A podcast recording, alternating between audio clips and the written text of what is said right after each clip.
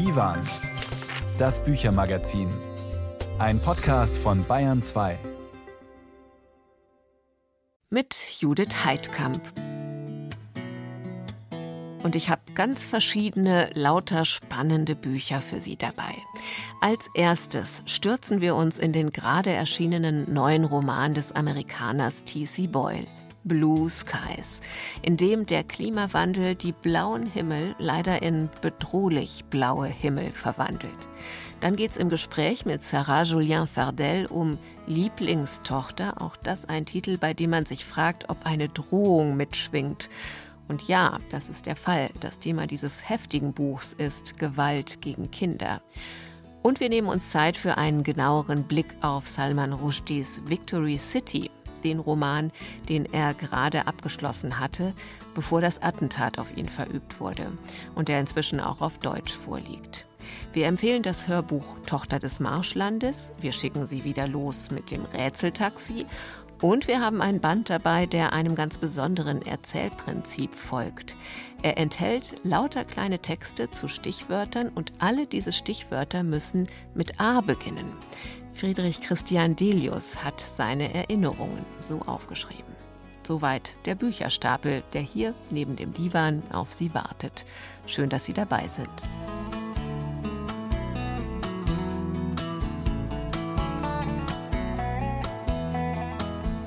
Das Ziel, die menschengemachte Erderwärmung auf 1,5 Grad zu begrenzen, für das müssen wir uns dringend sehr anstrengen, so sagt uns die Wissenschaft, zuletzt wieder der Weltklimarat IPCC. Was bisher geschah, das reicht nicht. Noch immer reden wir einlullend von Klimawandel. Darauf hat hier im Divan vor drei Wochen Bestsellerautor Mark Ellsberg hingewiesen. Eine Katastrophe, die langsam kommt, ist leider trotzdem eine Katastrophe. Und das ist auch das Thema des neuen Romans von Literaturpunk T.C. Boyle, Blue Skies, gerade erschienen. Er spielt durch, was mit einer ganz normalen amerikanischen Familie passiert, wenn sich draußen langsam und stetig das Wetter und der Meeresspiegel wandeln. Tillmann Urbach über Blue Skies von T.C. Boyle. Dem kleinen Zeckenbiss schenkt Cooper nicht weiter Beachtung. Das hat fatale Folgen. Am Ende verliert er seinen ganzen Arm. Nicht einmal sein Vater, der Arzt ist, kann helfen. Im Krankenhaus versagen die Medikamente. Cooper ist passionierter Insektenforscher und muss erleben, wie die Natur zurückschlägt. Denn was sich in Form eines zunächst harmlosen Zeckenbisses ankündigt, ist ein Hauptmotiv in Boyles neuem Roman. Die Natur, so wird schnell klar, ist entfesselt, bringt Krankheit, Versehrung und Tod. Schon der Buchtitel Blue Skies ist ein beißend ironischer, denn der strahlend blaue Himmel meint nicht mehr die sonnenverwöhnte kalifornische Kulisse wie in vielen von Boyles früheren Büchern. Er ist synonym für austrocknende Hitze, tobende Stürme und im Zuge dessen für verheerende Waldbrände. Es ist nicht das erste Mal, dass T.C. Boyle die Klimakrise thematisiert, und so ist die Natur hier einmal mehr fast so etwas wie ein eigener kapriolischer Akteur, von dessen Launen die Existenz aller übrigen Romanfiguren abhängt.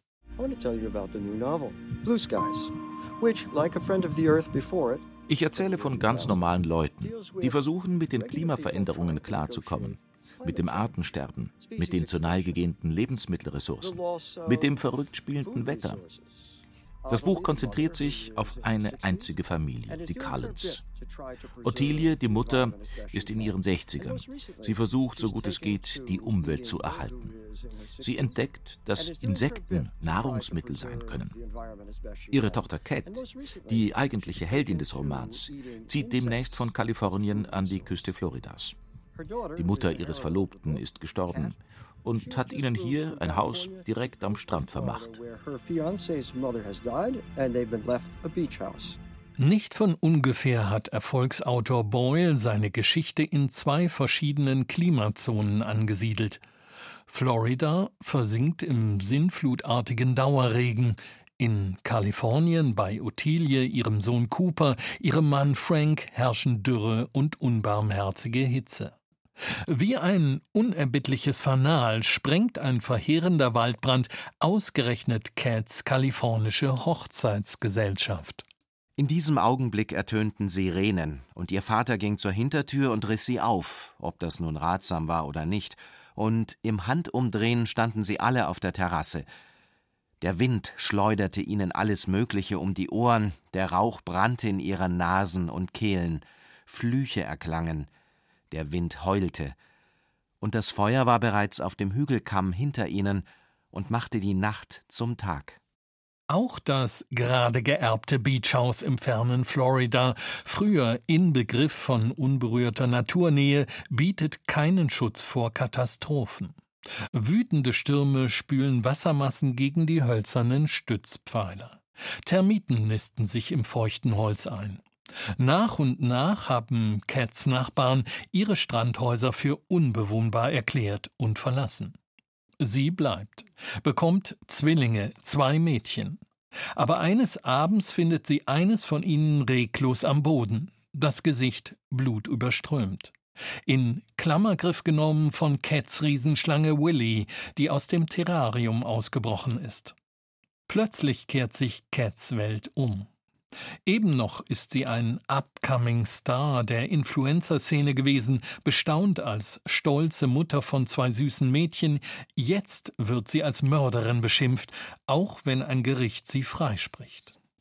T.C. Boyle verpackt seine Geschichte in eine hyperrealistische Szenerie, die nur an ihren extremen Endpunkten in die nahe Zukunft weist, die Welt als unbewohnbare Klimazone.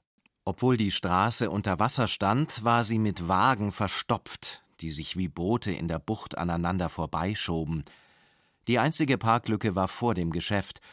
Cat stieg aus, das Wasser reichte ihr bis zu den Schienbeinen und war kalt, aber relativ sauber, im Gegensatz zu der schwarzen Brühe in Städten wie Miami, das so mit Fäkalien und Industrieabfällen verdreckt war, dass man sie lieber nicht an seine Haut ließ.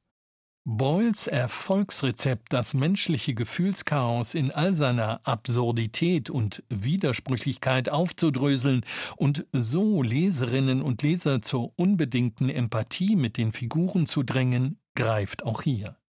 Blue Skies liest sich durch immer neu aufgebaute Kausalketten ebenso soghaft wie flüssig. Aber dann und wann schiebt sich Boyles Klimasetting vor seine Familienfiguren, verdeckt ihre charakterliche Feinzeichnung. Dann wird der erhobene Zeigefinger, mit dem Boyle gegen jegliche Klimaleugner anschreibt, allzu deutlich. Und aus dem prophetisch aufgeladenen Buch ein flammendes Pamphlet. Die Engführung von Klimakatastrophe und menschlicher Tragödie, so sinnfällig sie im Moment auch scheint, verkommt zum allzu dick aufgetragenen Setting. Wie von einem Orkan werden viele Zwischentöne weggefegt. Die Literatur bleibt so letztlich auf der Strecke. Nicht lesen und weglegen, lesen und selbst aktiv werden. T.C. Boyle Blue Skies, erschienen im Hansa Verlag in der Übersetzung von Dirk van Gunsteren, 28 Euro. Die Besprechung von Tillmann Urbach ist auch auf BR24 online nachzulesen übrigens. Und noch einen Roman zum Thema Zukunft möchte ich hier nennen, den wir nämlich zu einem Hörbuch-Podcast gemacht haben. Er startet am kommenden Donnerstag in der ARD Audiothek und auf allen Plattformen. Der gemeine Lumpfisch von Ned Bowman. Und das ist die ganz schwarzhumorige Variante via Literatur aufzuschreien und zum Umsteuern aufzurufen. Eine Sci-Fi-Satire, in der der Brite Bowman das radikal zu Ende denkt, was wir derzeit mit Emissionszertifikaten tun. Wer CO2 meint, ausstoßen zu müssen, der kauft sich das Recht dazu mit einem Zertifikat und Bowman erfindet eine Zukunft, in der es auch Ausrottungszertifikate gibt. Für alle, die leider wieder eine Tierart von der Erde löschen. I wish I was the inventor of it, but unfortunately it more or less does exist already. Ich wünschte, ich hätte das erfunden, aber leider ist fast jedes Detail beim System der Ausrottungszertifikate im Buch nur eine kleine Übertreibung echter Klimafinanzinstrumente. Zum Beispiel gibt es in den USA dieses Wetlands Banking. Wenn Sie auf Ihren schützenswerten Feuchtgebieten eine Fabrik bauen wollen, dürfen Sie das. Vorausgesetzt, Sie bezahlen jemand anderen dafür, dass er auf seinen Feuchtgebieten keine Fabrik baut. Das ist nicht dasselbe, aber wirklich nicht so weit weg.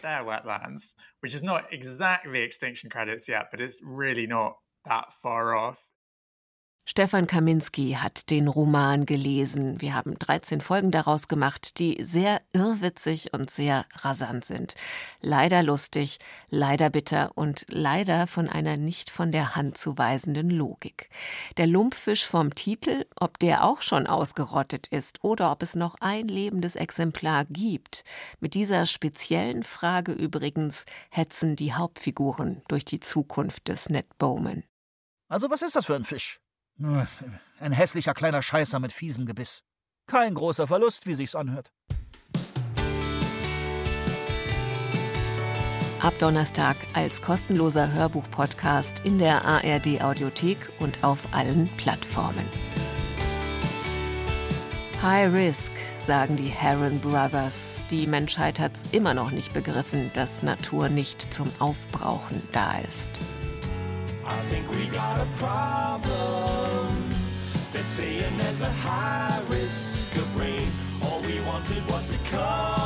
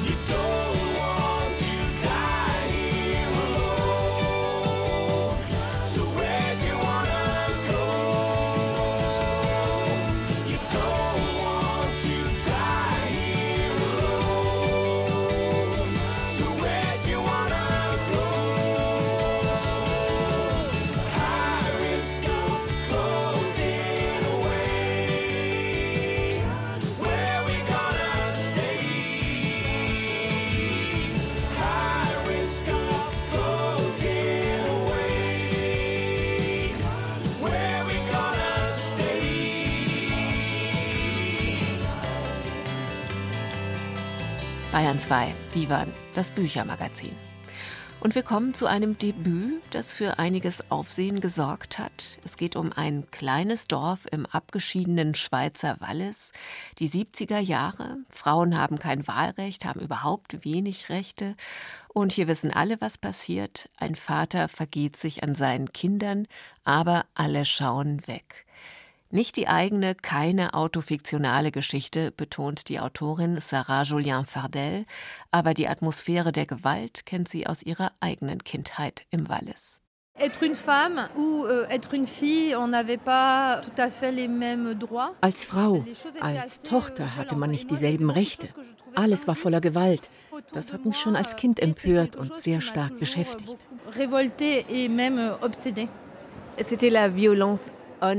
Die Gewalt als solche oder die Reaktionen im Dorf? Euh, euh, Beides. Die Reaktionen machen es noch schlimmer. Die Diskretion, das sich nicht einmischen wollen. Im Buch steht der Arzt Faucher für diese Haltung des Dorfes. Aber ich will das nicht verurteilen. Jeder könnte so sein. Auch Sie oder ich. Ich habe Sarah Julien Fardel Ende April in Leipzig getroffen, während der Buchmesse. Lieblingstochter heißt ihr Roman.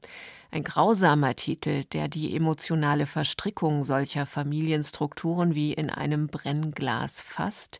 Beide Mädchen beanspruchen nämlich, das zu sein, die Lieblingstochter. Die Autorin hat das Manuskript lange mit sich herumgetragen, einmal hätte sie es fast verbrannt. Jetzt ist es das Debüt der 1971 geborenen Westschweizerin geworden und inzwischen wurde der Roman mehrfach ausgezeichnet. Ah, ist es Diskretion, dass man nicht sagt und wegschaut? Die Grenze zwischen Diskretion und Augenverschließen ist schmal. Und dann wurde ja trotzdem getuschelt. Bla bla bla. Dass die Opfer sich schämen. Das ist ja eine Umkehrung, dass sie Scham empfinden. Dieses Gerede hat auch etwas sehr Gewaltsames.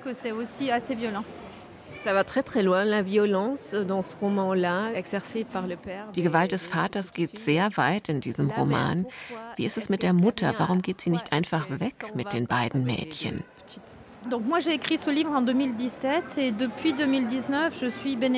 Ich habe das Buch 2017 geschrieben. Seit 2019 arbeite ich als Ehrenamtliche in einem Frauenhaus. Also das Thema Gewalt gegen Frauen beschäftigt mich sehr. Man könnte sagen, es geht um die 70er Jahre. Eine Frau ohne Bildung, auf dem Dorf, bereits geschieden, ein katholisches Land. Das war sehr schwer. Wie hätte sie einen Ausweg wissen sollen? Auch heute passieren solche Geschichten noch immer. Co-Abhängigkeit, Angst, Schuldgefühle. Damit eine Frau wirklich geht, so sagt man, braucht es zwischen fünf, sechs, sieben Versuche. Ich urteile nicht darüber. Das ist ein sehr komplexes Verhältnis zwischen Opfer und Henker. La victime et le bourreau. Da Sie ja in dem Bereich arbeiten, was würden Sie denn sagen? Welche Hilfe hätte so eine Mutter damals gebraucht? Was hätte man machen können? Offensichtlich gab es damals gar keine Infrastruktur für Hilfe. Man sprach auch nicht darüber. In der Einrichtung zum Beispiel, in der ich arbeite, bleiben die Frauen meistens nicht lange. Sie können sich erholen, dann entscheiden sie, was sie machen wollen. Oft gehen sie zurück. Ich habe die Zahlen recherchiert. Sie steigen immer weiter, obwohl es heute eine Infrastruktur gibt, obwohl es Öffentlichkeit gibt. Sie steigen.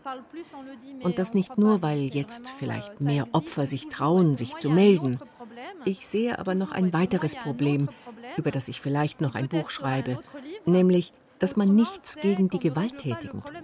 Die gewalttätigen Männer, das ist nicht in Ordnung. Wie kann es sein, dass sich da nichts ändert? Obwohl man darüber redet, obwohl man es weiß, es gibt sie immer noch.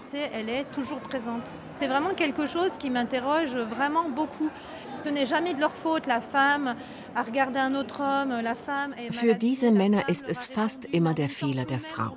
Sie hat einen anderen angeguckt, ist schlecht angezogen, hat Widerworte gegeben. Sie haben das alles schon bei ihren Vätern gesehen. Deshalb habe ich einen Vater beschrieben, der eine Karikatur ist, mit voller Absicht. Er hat keine Familie, man erfährt nichts über seine Großeltern, wobei ich natürlich eine Vorstellung habe, was er erlebt hat, aber davon wollte ich nichts erzählen. Ich wollte keine Entschuldigung liefern. Es hängt also nicht an der Generation. Nein, das Thema interessiert mich ungemein. Ich hatte neulich erst eine Diskussion mit mehreren jungen Frauen, die das Gewalttätige am Sex allgemein kritisierten. Das hat mich erstaunt, denn ich kannte ihre Freunde, sehr charmante, gut erzogene junge Männer. Aber offenbar war ihr Verhalten in der Intimität anders, gewalttätig, ganz und gar nicht einverständlich.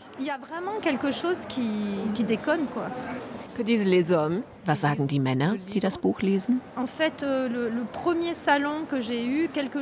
Tatsächlich schon bei meinem ersten Festival, kurz nach der Veröffentlichung, kam ein Mann um die 70, sehr schick. Ich schaute ihn an und er weinte. Nach 52 Jahren Ehe konnte er endlich erzählen, was er erlebt hat. Seiner Frau und seinen Kindern hat er nie etwas gesagt. Er war als Kind sehr gewalttätig behandelt worden. Das war äußerst berührend. Seitdem habe ich viele solcher Geschichten gehört, Geschichten geschlagener Männer. Mich beschäftigt das alles sehr, auch wenn es natürlich noch andere Themen gibt, aber mich treiben sie eben um. Eine streitbare Autorin und ein später erster Roman. Wir sind gespannt auf mehr von Sarah Julien Fardel. Lieblingstochter wurde übersetzt von Theresa Benkert und ist bei Aufbau erschienen. 24 Euro. Das von Bergen umschlossene Tal spielt in diesem Roman eine Rolle für die klaustrophobische Atmosphäre. Es steht aber auch für die Ausweglosigkeit der Situation aus Sicht der Figuren. Ganz anders, was die Landschaft und das Thema angeht, aber ebenso bestimmt ist die Natur des Marschlands, die das Hörbuch prägt, das wir heute vorstellen. Tochter des Marschlands von Virginia Hartman. Handlungsort ist das Sumpfland Floridas, in dem die Protagonistin Loney May als Zwölfjährige ihren Vater verloren hat, angeblich weil er selbst Hand an sich gelegt hat. Wie die Autorin lebt auch die Protagonistin in Washington, D.C. Doch, wir ahnen es schon, sie wird zurück in die alte, vertraute und auch gefürchtete Heimat gerufen. Der Beitrag von Silke Wolfrum beginnt mit einem Ausschnitt aus der Lesung von Simone Kapst. Für den Schnabel benötige ich einen Pinsel der Größe Null. Also drehe ich mich vom Fenster weg und wähle einen der sauberen, trockenen Pinsel aus, von denen jede Borste, jedes Haar perfekt ausgerichtet und griffbereit daliegt. Ich bearbeite gerade die Spitze des Schnabels, als das Telefon klingelt. Wie ihre Zeichenutensilien hat Loney May Mirrow sich ihr Leben ordentlich zurechtgelegt. Das Naturkundemuseum in Washington, D.C., für das sie Vögel zeichnet, ist ihre neue Heimat geworden. Der Alten kehrt sie den Rücken. Doch als ihr Bruder sie anruft und bittet, nach Florida zu kommen, um das Haus ihrer dementen Mutter auszuräumen, gerät ihr so schön geordnetes Leben ins Wanken und alte Wunden klaffen wieder auf. Wäre ich ein anderer Mensch, gelänge es mir vielleicht immer nur nach vorne zu blicken und niemals zurück. Vielleicht gelänge es mir dann, mit dem quälenden Ergründen jener Mächte aufzuhören, die mich und mein ganzes Leben auf so düstere Weise beeinflusst haben. Wieder macht sich Loni ans Ordnen und Aufräumen. Das Sortieren der Gegenstände aus ihrer Kindheit läuft parallel mit einer Neuordnung ihrer Beziehung zu ihrer Mutter und ihrem Bruder und dem Abschiednehmen von alten Gewissheiten. Kann es sein, dass ihr Vater sich doch nicht das Leben nahm? Die Suche nach der Wahrheit macht aus der Selbstfindungsgeschichte zunehmend einen Krimi. Ausführliche Beschreibungen der unberührten Natur, des geliebten Marschlands und dessen Flora und Fauna wechseln ab mit Momenten der Bedrohung. Hey, Murrow! Plötzlich steht er direkt vor mir. Pass lieber auf, sonst treibst du wie dein Daddy mit dem Gesicht nach unten im Sumpf. Ich schnappe nach Luft. Der Mann fletscht die Zähne wie ein Tier. Verschwinde aus der Stadt, Mädchen. Simone Kabst, die Lonis Geschichte erzählt, mal lässig, mal gedämpft, dann wieder voller Leben, gelingt es durch kleine Nuancen ihrer Stimme, die zahlreichen Charaktere dieses Hörbuchs wunderbar einzufangen. Gleichzeitig schafft sie es, den American Way of Life in die deutsche Sprache zu transportieren. Immer wieder werden scheinbar banale Details benannt und aneinandergereiht, eine Erzählweise, die den aufmerksamen Blick der Ich-Erzählerin und Zeichnerin widerspiegelt. Beides, Stimme wie Erzählweise, übt einen gewissen Sog aus und nimmt uns mit in das für europäische Ohren doch recht exotische Marschland. Und das Kanu dreht sich und treibt auf das sanft rauschende Sumpfgras zu. Ein lautes Platschen, keine zwanzig Meter entfernt, lässt die Vögel auffliegen. Ein weiblicher Reiher steigt kreischend auf, und das Gekrächze klingt wie eine statische Störung. Ein Alligator hat versucht, eine Mahlzeit zu ergattern und es nicht geschafft. Der Tod lauert überall und ständig im Sumpf. Auch das Zeichnen ist für Loni ein Mittel, Ordnung zu schaffen. Ihr Ehrgeiz ist es, das Giss ihres Gegenübers zu erfassen, sein innerstes Wesen, seine Einzigartigkeit. Je mehr sie Altes in Frage stellt und sich Neuem öffnet, desto mehr geht sie dazu über, statt Vögel Menschen zu zeichnen. Wenn ich ins St. Agnes gehe, nehme ich meinen Skizzenblock mit. Ich werde mich bemühen, das Giss meiner komplizierten Mutter einzufangen. Wenn sie direkt vor mir steht, wird es mir doch gelingen, sie zu fassen zu kriegen. Simone Kapst liest Tochter des Marschlands von Virginia Hartmann. Übersetzung Frauke Brott. Das Hörbuch ist bei Random House Audio erschienen. 11 Stunden, 22 Minuten.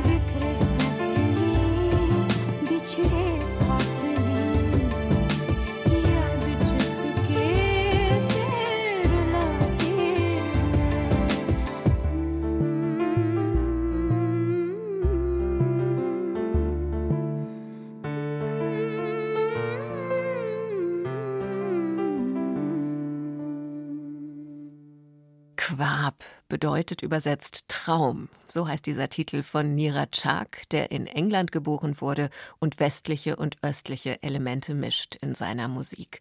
In Divan, dem Büchermagazin auf Bayern 2. Als Salman Rushdies neuer Roman Victory City im Februar im englischen Original erschien, da gab der Schriftsteller dem New Yorker auch sein erstes Interview seit dem Messerattentat. Schwer getroffen, auf einem Auge blind, dennoch nicht willens, sich in die Opferrolle zu fügen. Das war die Botschaft damals, wir berichteten auch in der Kulturwelt. Es war ja nicht die erste Attacke auf Rushdie, der schon mehreren Anschlägen entgangen ist, seit 1989 die iranische Führung eine Fatwa gegen ihn ausgesprochen hat. Und diese seine Botschaft wurde stark flankiert durch das, was der Roman zum Ausdruck bringt. Die Worte werden überdauern, nicht die Macht, nicht die Kämpfe, nicht die Gewalt. Aus dem Text von Victory City hatte Rushdie damals auch gelesen, als im letzten August in Upstate New York ein Messerangreifer die Bühne stürmte und den indisch-britischen Schriftsteller schwer verletzte. Marie Schöss ist jetzt bei mir im Studio. Grüß dich, Marie. Grüß dich, Judith. Wir wollen uns jetzt mit ein bisschen Abstand diesem Buch noch einmal ausführlicher widmen bei dem dieses Attentat ja wahrscheinlich immer im Kopf mitläuft beim Lesen, oder? Ist das gut? Ist das schlecht? Wie ist es dir gegangen? Ja, am Anfang war das wirklich so, wie du beschreibst, aber eher, zumindest habe ich so empfunden, weil man diesen Roman ungemein wohlwollend öffnet. Also man will den mögen, man will im besten Fall auch, dass er sich irgendwie als Kommentar lesen lässt auf diese Attacke. Und so haben es ja einige Kritiker auch getan, als sei das sozusagen der vorab formulierte Einspruch für die Kraft des Wortes, für die Fiktion und gegen alle Gewalt. Das ist so ein, ein Refrain, würde ich sagen, der Kritiken. Ich muss sagen, was mich dann eigentlich eingenommen hat für den Roman, ist, dass ich diese Dimension irgendwann vergessen habe. Es gibt ja so ganz plakative Bezüge. Du hast gesagt, er ist erblindet nach dieser Attacke und er schreibt hier mit großer Empathie über eine Blendung am Ende dieses Romans. Selbst das, muss ich sagen, mir ist das dann im Nachhinein aufgefallen, man könnte das darauf beziehen, aber als ich an diesem Punkt im Roman war, habe ich darüber nicht mehr nachgedacht, weil die Geschichte und die Sprache dann doch so ein starkes Eigenleben hat. Da ist so eine versponnene und auch fordernde Handlung, dass die Realität, so drängend sie dann auch scheinen mag, irgendwann zumindest aus meinem Kopf gesaust ist. Anderen Kritikern ging das aber anders. Die FAS, die hat sehr stark geschrieben, dass dieser Roman eine Ansage eben gegen Gewalt sei, dass man diesen Roman auch anders gelesen habe, weil die Realität da reindrängt. Ohnehin loben ja viele dass man ganz starke politische Bezüge auch ins Hier und Jetzt finden kann, auch abgesehen von der Messerattacke, also der Umgang mit Fremden, Weltoffenheit statt Abwehrhaltung, religiöser Fanatismus. In der SZ hieß es dann auch ein meisterhafter Kommentar zur Gegenwart. Das stimmt alles, wobei ich auch da sagen würde, diese Fiktion ist so farbenfroh und so eigenständig, dass ich keine moralische Fabel daraus machen wollen würde. Also für mich stand es nicht im Zentrum der Lektüre. Interessant. Wie ist es denn mit dieser Figur, die so zentral für dieses Überdauern der Worte und der Poesie und der Prosa steht? Da gibt es ja einen erzählerischen Trick, den Rushdie anwendet, so eine Art magischen Angelpunkt. Ja, genau, es gibt einen Dreh- und Angelpunkt und der ist magisch. Ich muss vielleicht ganz kurz sagen, warum Rushdie den überhaupt braucht. Also dieser Autor erzählt von einem Königreich im Süden Indiens. Das beginnt so Mitte des 14. Jahrhunderts und dauert dann 200 Jahre. Und wir verfolgen Erfolge und Niederlagen dieses Königreichs. Wir verfolgen die Herrscher und deren Expansionsversuche, Kämpfe, sowohl gewalttätige als auch ideologische. Und insofern kann man sagen, dieses Werk hat epischen Charakter und es braucht irgendeinen Menschen oder irgendeine Fiktion, die das zusammenhält. Und diese Fiktion ist eben die Protagonistin des Romans, die natürlich magisch sein muss, wenn sie die Erzählung des ganzen Königsreiches verbinden muss, immerhin also über 200 Jahre leben soll. Und diese Protagonistin ist von einer Göttin, da ist sie noch keine zehn Jahre alt, ein ganz kleines Mädchen mit besonderen Kräften ausgestattet. Die ist nicht unsterblich, aber eben doch sehr, sehr langlebig.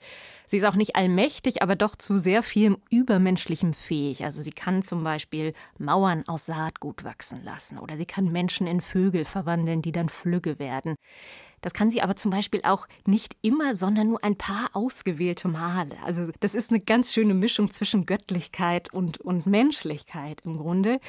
Und sie kann auch, und das, da kommen dann die Fiktionen ins Spiel, zum Beispiel Menschen Geschichten oder Erinnerungen oder Ideen ins Ohr flüstern, Fiktionen also, glaubwürdig und kraftvoll und damit identifikationsstiftend.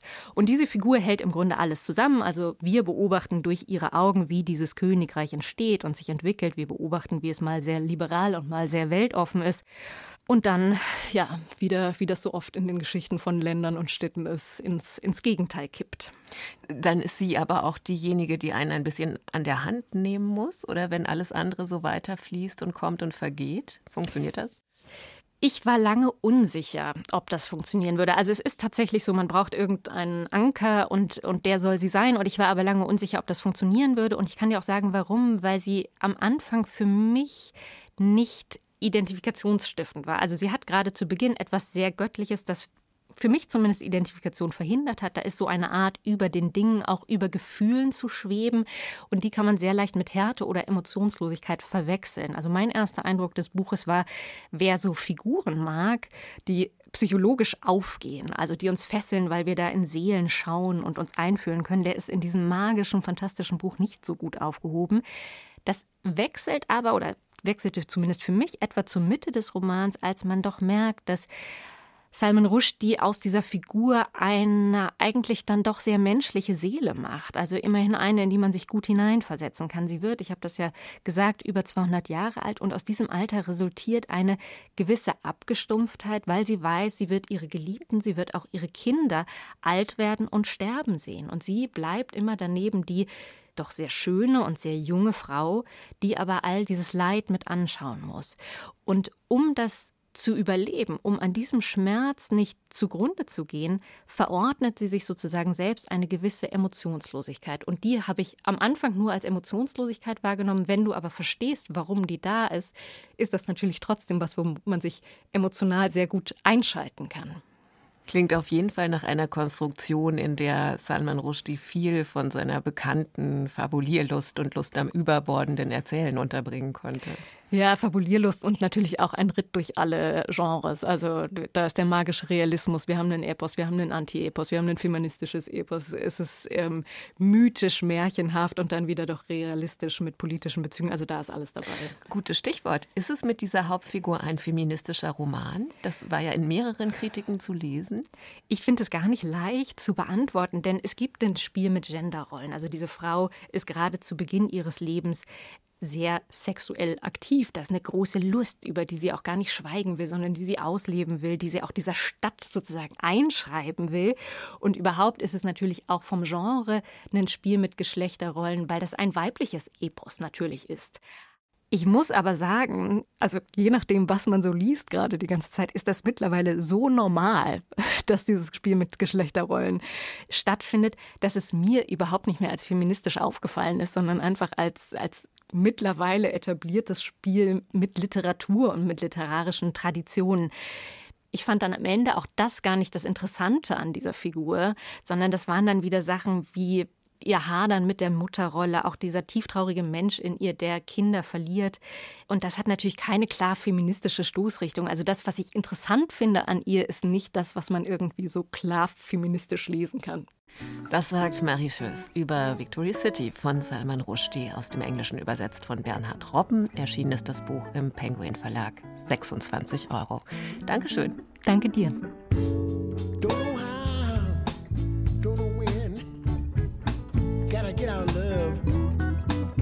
Together again. I was so blind, could not see. Should have been you, should have been me.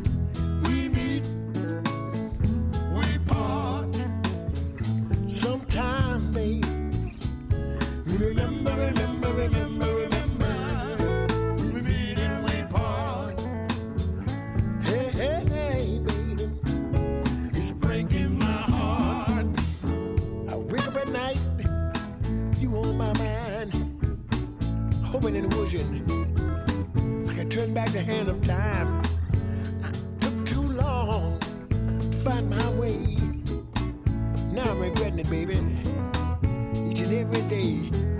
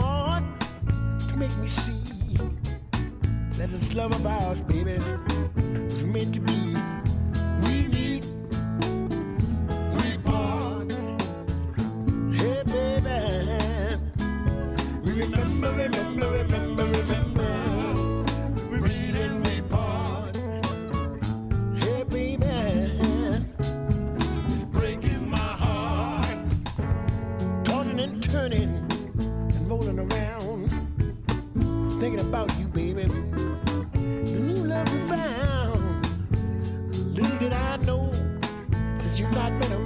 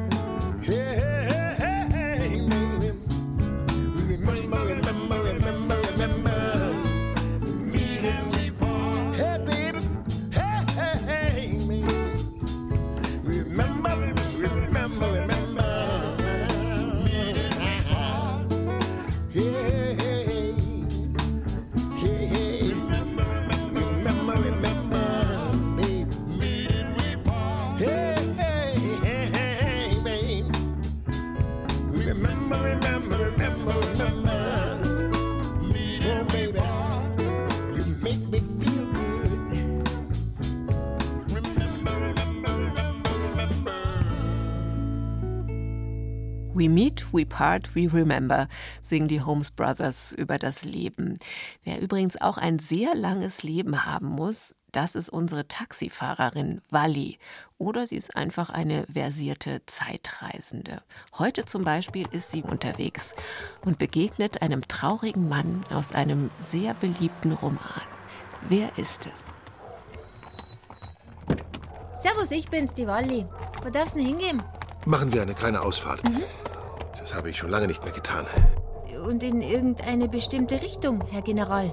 Fahren Sie einfach eine Weile in den Karpaten umher, wenn Sie so freundlich wären. Gut. Darf ich ehrlich sein? Sie schauen aus, als hätten Sie ein Gespenst gesehen. Kein Gespenst. Nur meinen besten Freund. Ja. Ich habe schon gehört, dass jemand zu Besuch im Jagdschloss war. 41 Jahre hat es gedauert, bis wir uns wiedersahen. Ja, das ist lang. Zehn Jahre waren wir, als wir uns kennenlernten. Vom ersten Augenblick an lebten wir zusammen wie eineiige Zwillinge. Unsere Freundschaft war ernst und wortlos. Oh, das kommt selten vor, so eine Nähe. Er war eine andere Art Mensch als ich. Er lebte wie ein Mönch, als wäre er gar nicht von dieser Welt. Naja, Sie haben sich doch auch von allem zurückgezogen. Aber er hatte eine Zuflucht, wohin ich ihm nicht folgen konnte. Die Musik. Ah, ja, die ist nicht jedem gegeben. Für mich tut es auch Wiener Walzer. Ihn dagegen berührte jede Art von Musik so stark wie ein physischer Angriff. Meine verstorbene Frau teilte diese Leidenschaft. Verstehe. Gemeinsame Interessen. Jedenfalls ging er in die Tropen, wurde englischer Staatsbürger. Mhm. Inzwischen lebt er in London. Wir haben unsere Lebenskraft aus dem Warten bezogen. Warten? Worauf? Er hatte gewusst, dass er noch einmal würde zurückkommen müssen. Und ich habe gewusst, dass dieser Moment eintreffen würde. Aber jetzt ist er schon wieder abgereist. Scheint wohl eher mittelgut gelaufen zu sein. Zwei Fragen sollte er mir beantworten. Mhm. Auf die erste, die im Grunde eine Anklage war, gab er mir keine Antwort. Deswegen möchte ich sie nicht wiederholen. Ja, ist schon recht, wenn Sie es für sich behalten wollen. Ich nahm sein Schweigen schon früher als Geständnis seiner Untreue bei diesem unseligen Jagdausflug. Untreue. Das kann Freundschaften zerstören. Aber ist die Treue nicht ein entsetzlicher Egoismus und auch eitel? Wenn wir Treue fordern, wollen wir dann das Glück des anderen? Sie meinen, Ihre Frau? Ihr Tagebuch hätte die erste Frage vielleicht beantwortet. Also, ich führe ja kein Tagebuch. Wenn später mal jemand lesen wird, was ich mir so denke. Huh. Gestern Abend haben wir es ungeöffnet ins Kaminfeuer geworfen. Ja, auch eine Lösung. Es gibt keine Wahrheit. Die Handlung ist noch nicht die Wahrheit. Man muss auch das Motiv kennen. Und die zweite Frage? Sie lautete, ob der wahre Inhalt unseres Lebens nicht die qualvolle Sehnsucht nach einer toten Frau war. Die beantwortet sich von selbst, oder? Mein Freund sagte, du weißt genau, dass es so ist.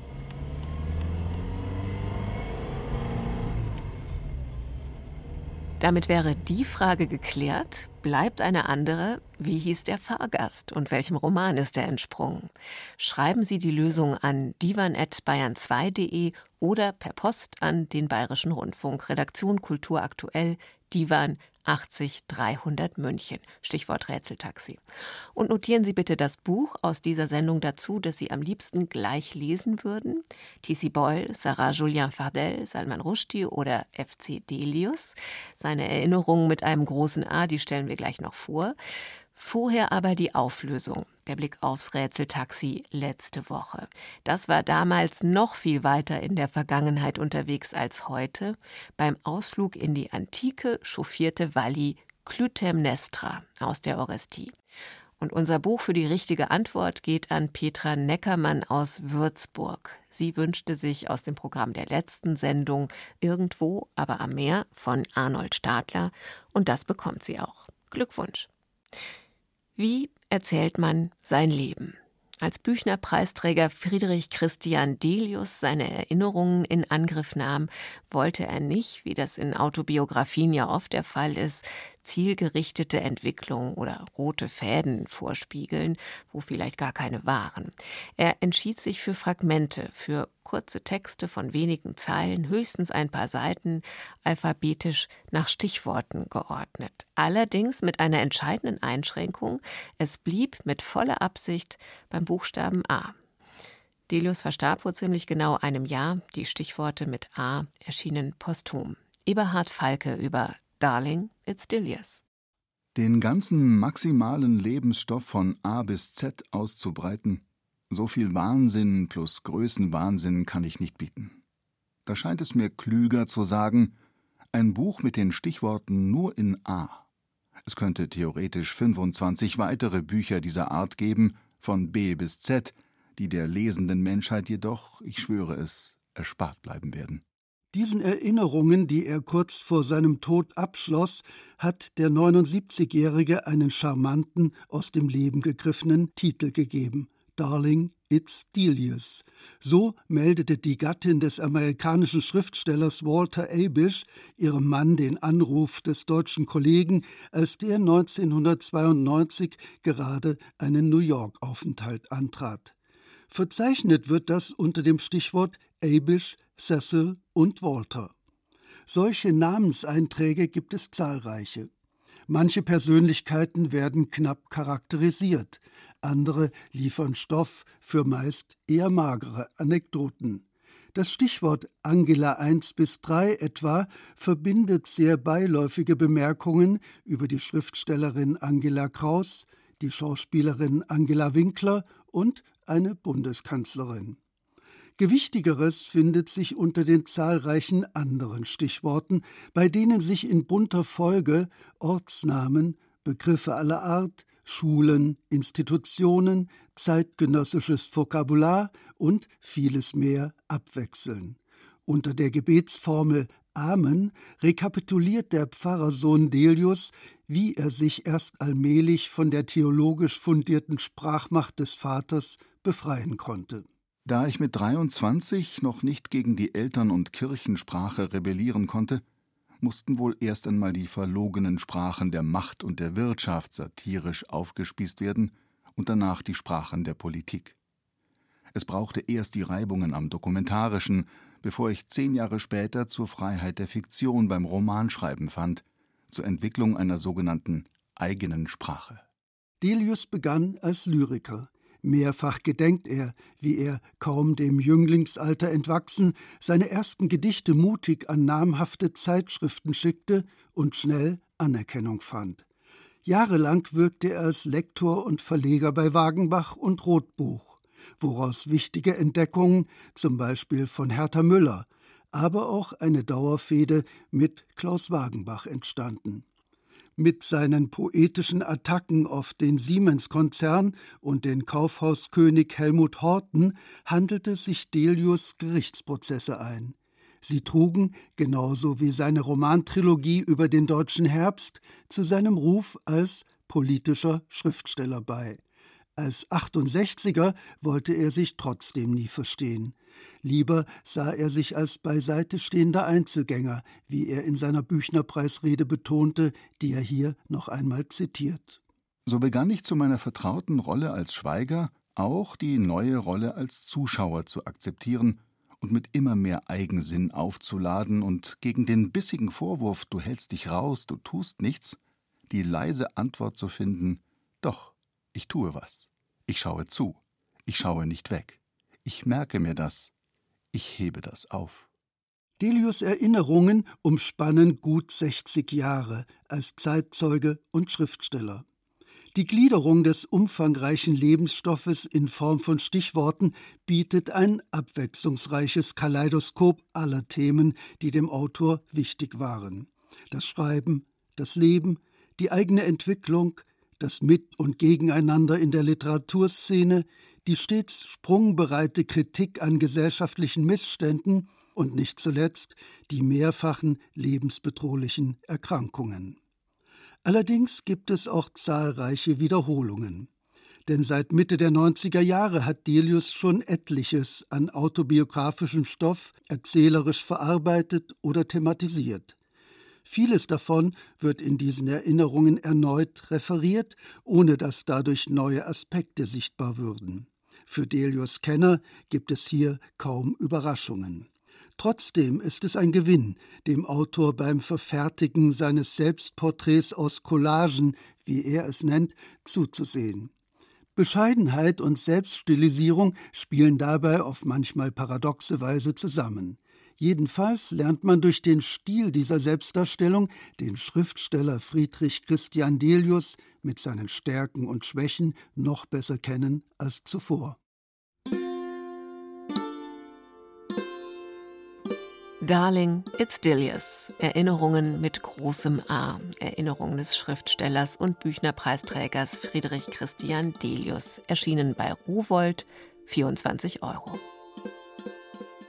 Am Freitag wurde bekannt, dass Jivat Kara Hassan, der bosnische Schriftsteller, vielgespielte Dramatiker und Philosoph, in dieser Woche im Alter von 70 Jahren verstorben ist.